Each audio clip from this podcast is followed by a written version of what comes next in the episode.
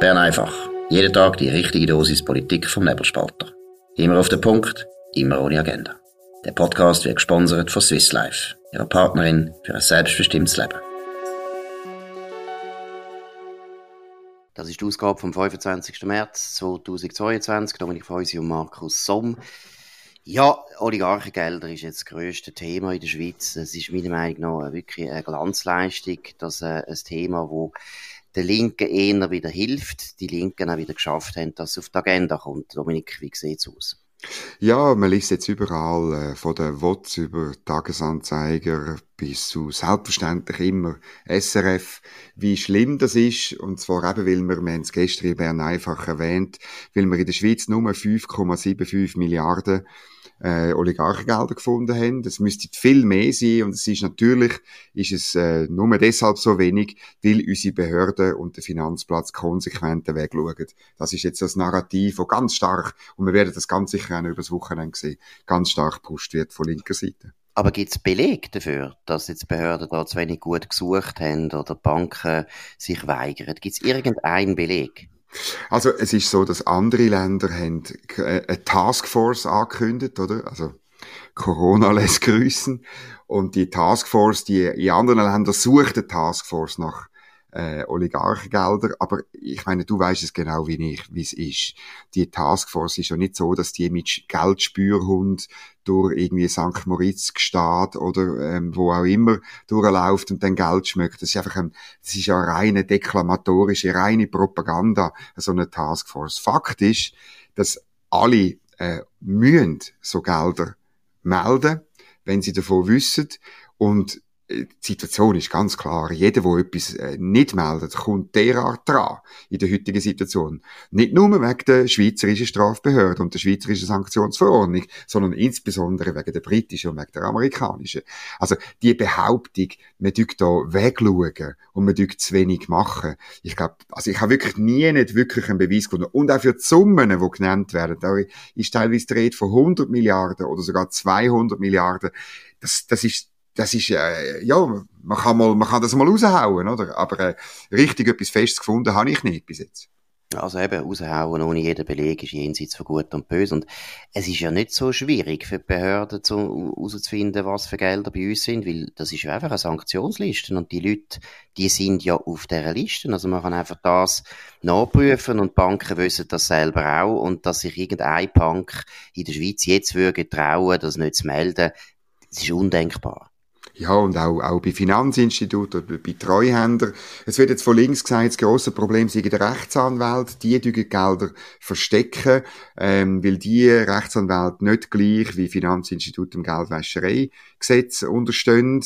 Ja, das hat's du mit dem, äh, mit dem, mit der Schweigepflicht von Rechtsanwälten. Äh, das hat das Parlament äh, nicht so umgesetzt, wie Linksgrün das gerne hätte wollen. Jawohl, ganz schlimm, uiuiui.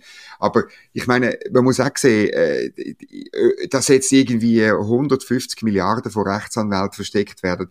Ja, auch das. Man kann es behaupten, ja. Man kann noch viel behaupten. Und die Echo-Kamera vermeldet das jetzt auch äh, mehr oder weniger täglich.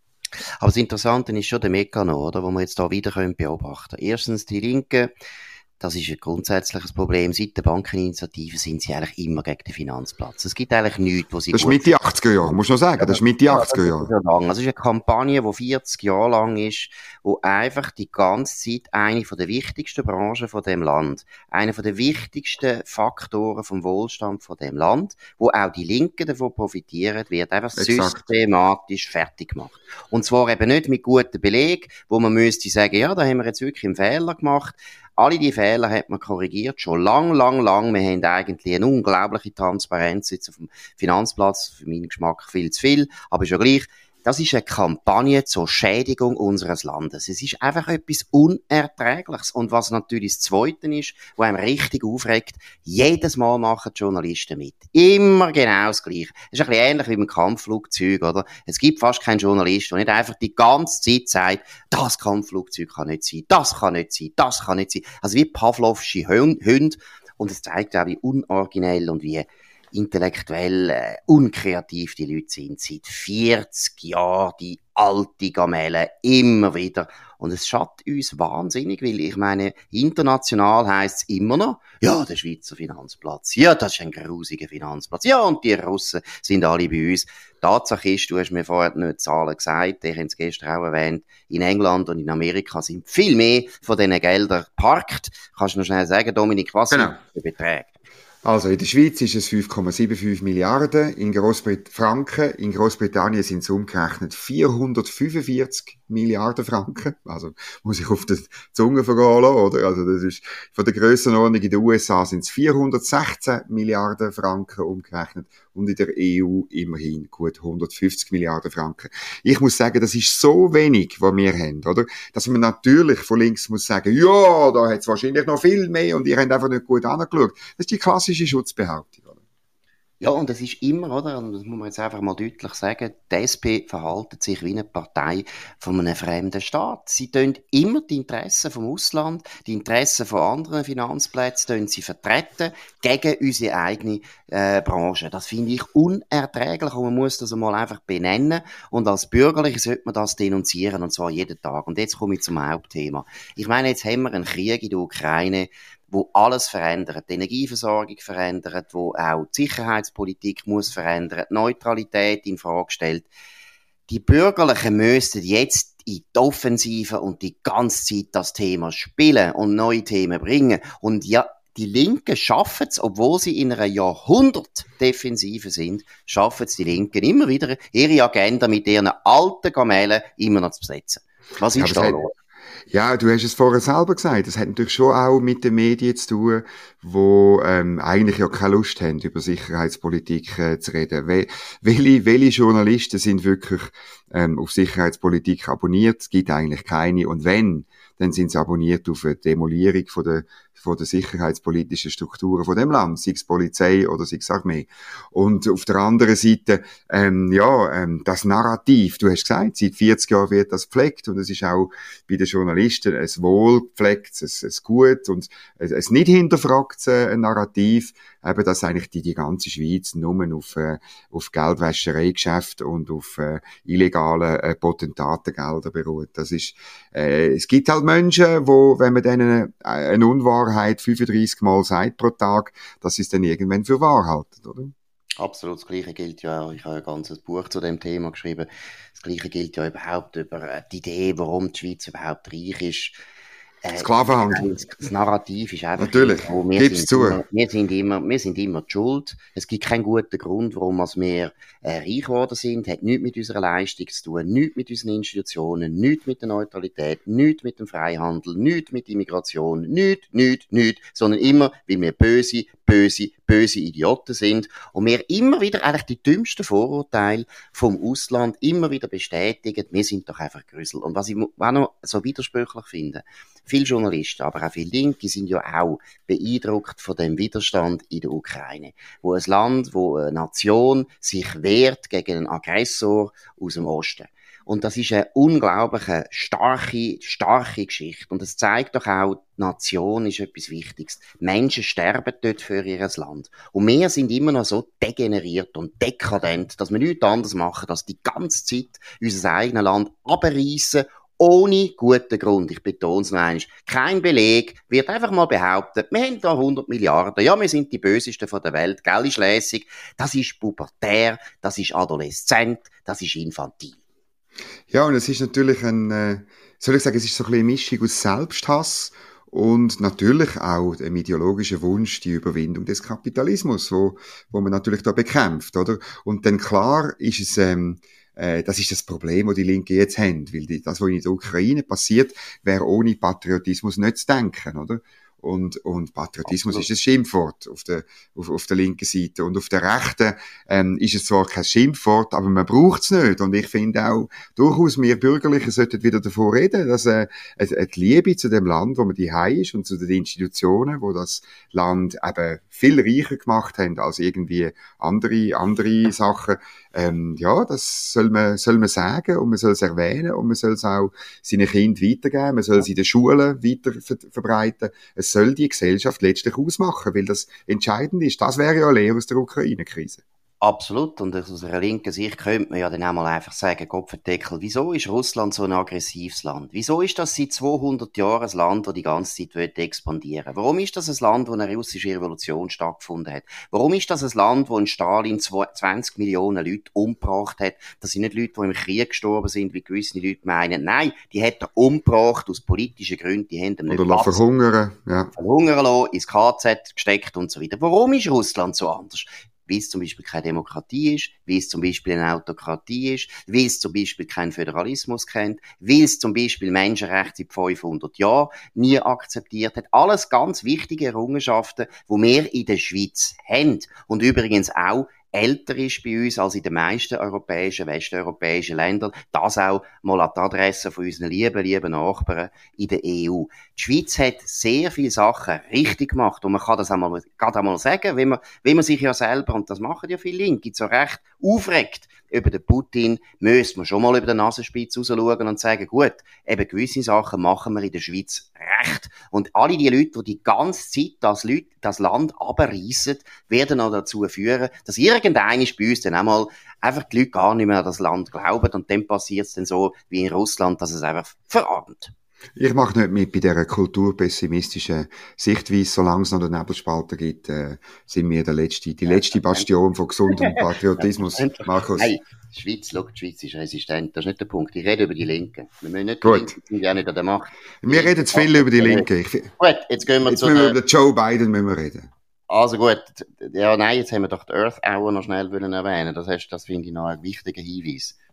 Ja, da können wir auch patriotisch einsteigen. Also, morgen wird in Altdorf zu Ehren eben von der, oder im Mitmachen von der Earth Hour, wird äh, die Beleuchtung vom Telldenkmal für 60 Minuten abgelöscht.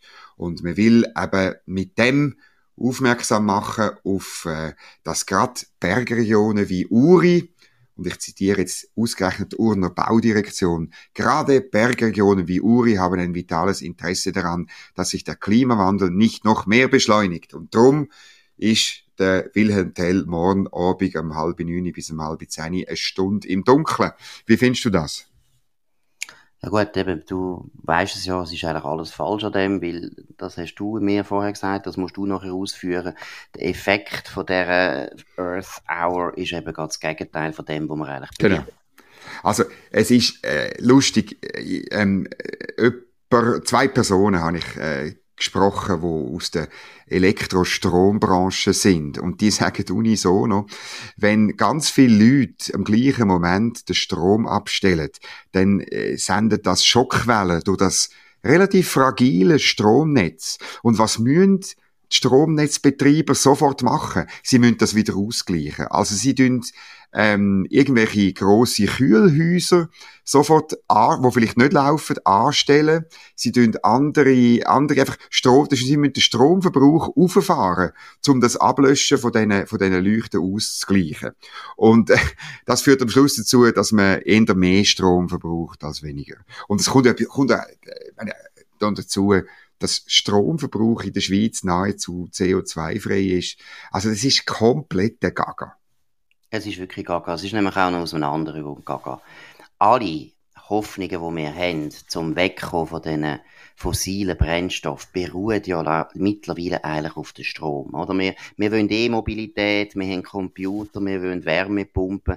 Wir wollen genau, wenn es so geht, wie alle die Leute, die sich Sorgen machen wegen dem Klima, da bin ich, gehöre ich auch dazu. Aber wenn, wenn man alle die Maßnahmen macht, dann wird der Stromverbrauch massiv äh, äh, steigen. Und von dem her ist auch das Signal vollkommen dumm. Es ist nicht nötig, dass wir weniger Strom verbrauchen. Das ist nicht ein Beitrag an Klimapolitik, weil Klimapolitik an sich sollte dazu führen, dass wir mehr Strom brauchen. Das wäre gut, wenn wir Wärmepumpen hätten und nicht Gasöfen. Es wäre gut, wenn wir E-Mobilität hätten und nicht ein Dieselauto an sich. Also man kann dann noch diskutieren, aber das ist ja gleich. Aber grundsätzlich ist so alles falsch an deren Idee, dass man natürlich einfach merkt, und da haben wir, tut mir leid, haben wir schon vorher gesagt, oder Überwindung des Kapitalismus.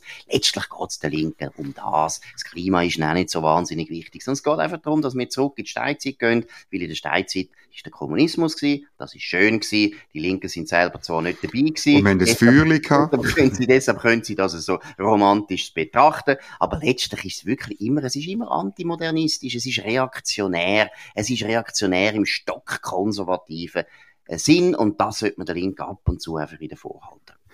Ich kann noch nachliefern, wer verantwortlich ist für das Löschen vom Licht beim Wilhelm Tell. Das ist der Regierungsrat Roger Nager. Und jetzt kannst du dreimal raten, in welcher Partei das er ist. Ich befürchte, er ist in der Mitte. Er ist in der FDP. Ja, noch schlimmer. Ja, noch schlimmer. Aber man merkt einfach, die haben völlig den Kompass verloren. Und das ist das, was wir vielleicht da beim Nebelspalter immer wieder betonen müssen. Hey, Bürgerliche, wacht auf oder hört auf politisieren. Wenn ihr solchen Schrott macht, müsst ihr gar nicht in die Politik oder könnt euch bitte gerade umschreiben lassen, ihr seid SP. Dann haben wir halt 70% SP in der Schweiz, das ist okay. Dann wüssten wir endlich, woran das wir sind. Aber was mir auf den Wecker geht, viel mehr als die SP-Leute, sind solche FDP-Leute, die sagen, sie sagen FDP und dabei sind sie links. Das ist unerträglich. Wie man die Earth Hour äh, positiv kann beschreiten das beweist die Energiekommission von Wölflinswil. Ich glaube, das ist im Solothurnische, wenn ich das richtig im Kopf habe. Dort, dort gibt's nämlich, das machen etwas Konstruktives. Es, es steht, äh, ähm, äh, es steht nichts äh, gross von Lichter löschen, also man, man könne einfach, man sollte das, oder?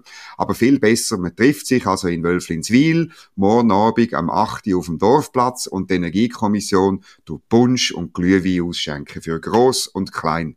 Das finde ich, machen, bitte mehr Punsch trinken, weniger blöde Aktionen machen. Absolut, das tun wir sehr loben, das finde ich ganz gut und es zeigt eben auch, wie die Schweiz funktioniert. Bottom-up, oder? Es kommt immer von unten, kommt dann wieder eine kleine Rebellion. Und alle die kleinen Rebellionen, das ist der Grund, warum das, das Land so Erfolg hat und so Erfolg gehabt hat und immerhin immer noch Erfolg hat. Ich glaube, das letzte Thema, das wir ganz kurz und kursorisch noch behandeln. Gestern ist der Joe Biden in Europa angekommen an grossen NATO-Gipfel. Überall hört man jetzt, wie wahnsinnig einig sich die NATO jetzt ist. Ich habe ein bisschen Zweifel. Mich denke, das ist jetzt sehr viel für die Galerie. Was ist dein Eindruck? Ja, natürlich ist es Galerie. Also wenn du das liest, eben, man macht drei Gipfeltreffen in Brüssel, oder? Äh, nämlich von der NATO, von der G7 und von der Europäischen Union, oder? Es sind aber drei verschiedene Gipfeltreffen, wo sich aber immer wieder die gleichen Leute treffen. Nein, es ist, Entschuldigung, das ist einfach so, das ist, äh, das ist so ein Staats, äh, auch, auch schon, es hat schon ein bisschen so Gottesdienstcharakter, so Staats, Staatsgläubigkeits, äh, Gottesdienst, ähm, und, und der Joe Biden äh, macht da auf, äh, auf äh, Liberal, Liberal Pope irgendwie. Es ist, es ist richtig grusig und es bringt ja nichts, oder? Die entscheidende, die entscheidende Sache werden in der jetzigen Tag und, und seit dem 24. Februar von Ukrainerinnen und Ukrainer geleistet, oder? Wo, wo im Schützengraben sind, wo, wo, wo, wo schiessen, wo sterben und, und nicht vom Joe Biden. Und das ist das Verrückte, auch noch schnell anreißen, ich tu den Link rein, weil es wirklich lohnt zu lesen, die Analyse vom Ambrose Evans Pritchard über, über Sanktionen, oder er hat das wirklich genau angeschaut, ich tu das jetzt nicht äh, äh, en Detail erzählen, aber er kommt am Schluss einfach zum Schluss, dass sie die Sanktionen haben nichts gebracht. Es hat wirklich nichts gebracht. What is clear is that Western sanctions policy is the worst of all worlds. So endet er sein Artikel. Und er betont auch, das Entscheidende ist, was man tatsächlich bereit ist zu machen, wo ihm vielleicht auch selber schadet. Und da sind wir ja, das machen wir ja nicht. Auch an diesen Gipfel nicht.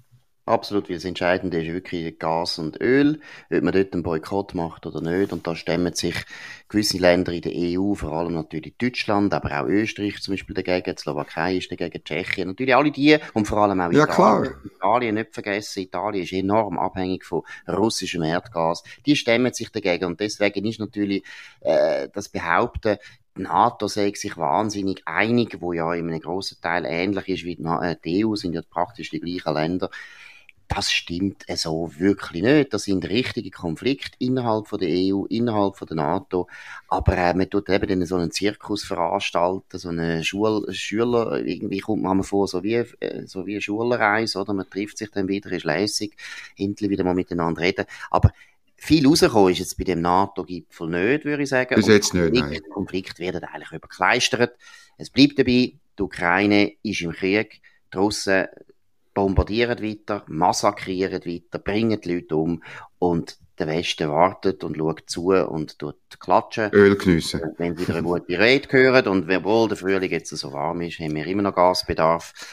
Ja, es ist nicht lustig, find, aber Bern, ja, Entschuldigung. Sie sollen, äh, ich finde, sie sollen ein bisschen Punsch trinken und ein bisschen Glühwein und natürlich Waffen liefern. Das ist das. Das Einzige, was man wirklich machen kann, ist, diesen mutigen äh, Leuten äh, die, die mit Waffen unterstützen, damit sie, können, damit sie können Gas geben und ihr Land verteidigen. Absolut. Gut, das war es, Bern einfach an dem 25. März 2022. Dominik Freusi und Markus Somm, wir wünschen ein schönes Wochenende. Wir hören uns wieder nächste Woche zur gleichen Zeit auf dem gleichen Kanal. Der Kanal ist der nebelspalter.ch. Könnt uns abonnieren, könnt uns weiterempfehlen, kritisieren, loben und so weiter. Ihr könnt uns auch hören auf Apple Podcasts oder Spotify. Spielt keine Rolle. Freut uns, wenn ihr dabei seid noch einmal schönen Abend. Das war Bern einfach, immer auf den Punkt, immer ohne Agenda. Gesponsert von Swiss Life, ihrer Partnerin für ein selbstbestimmtes Leben.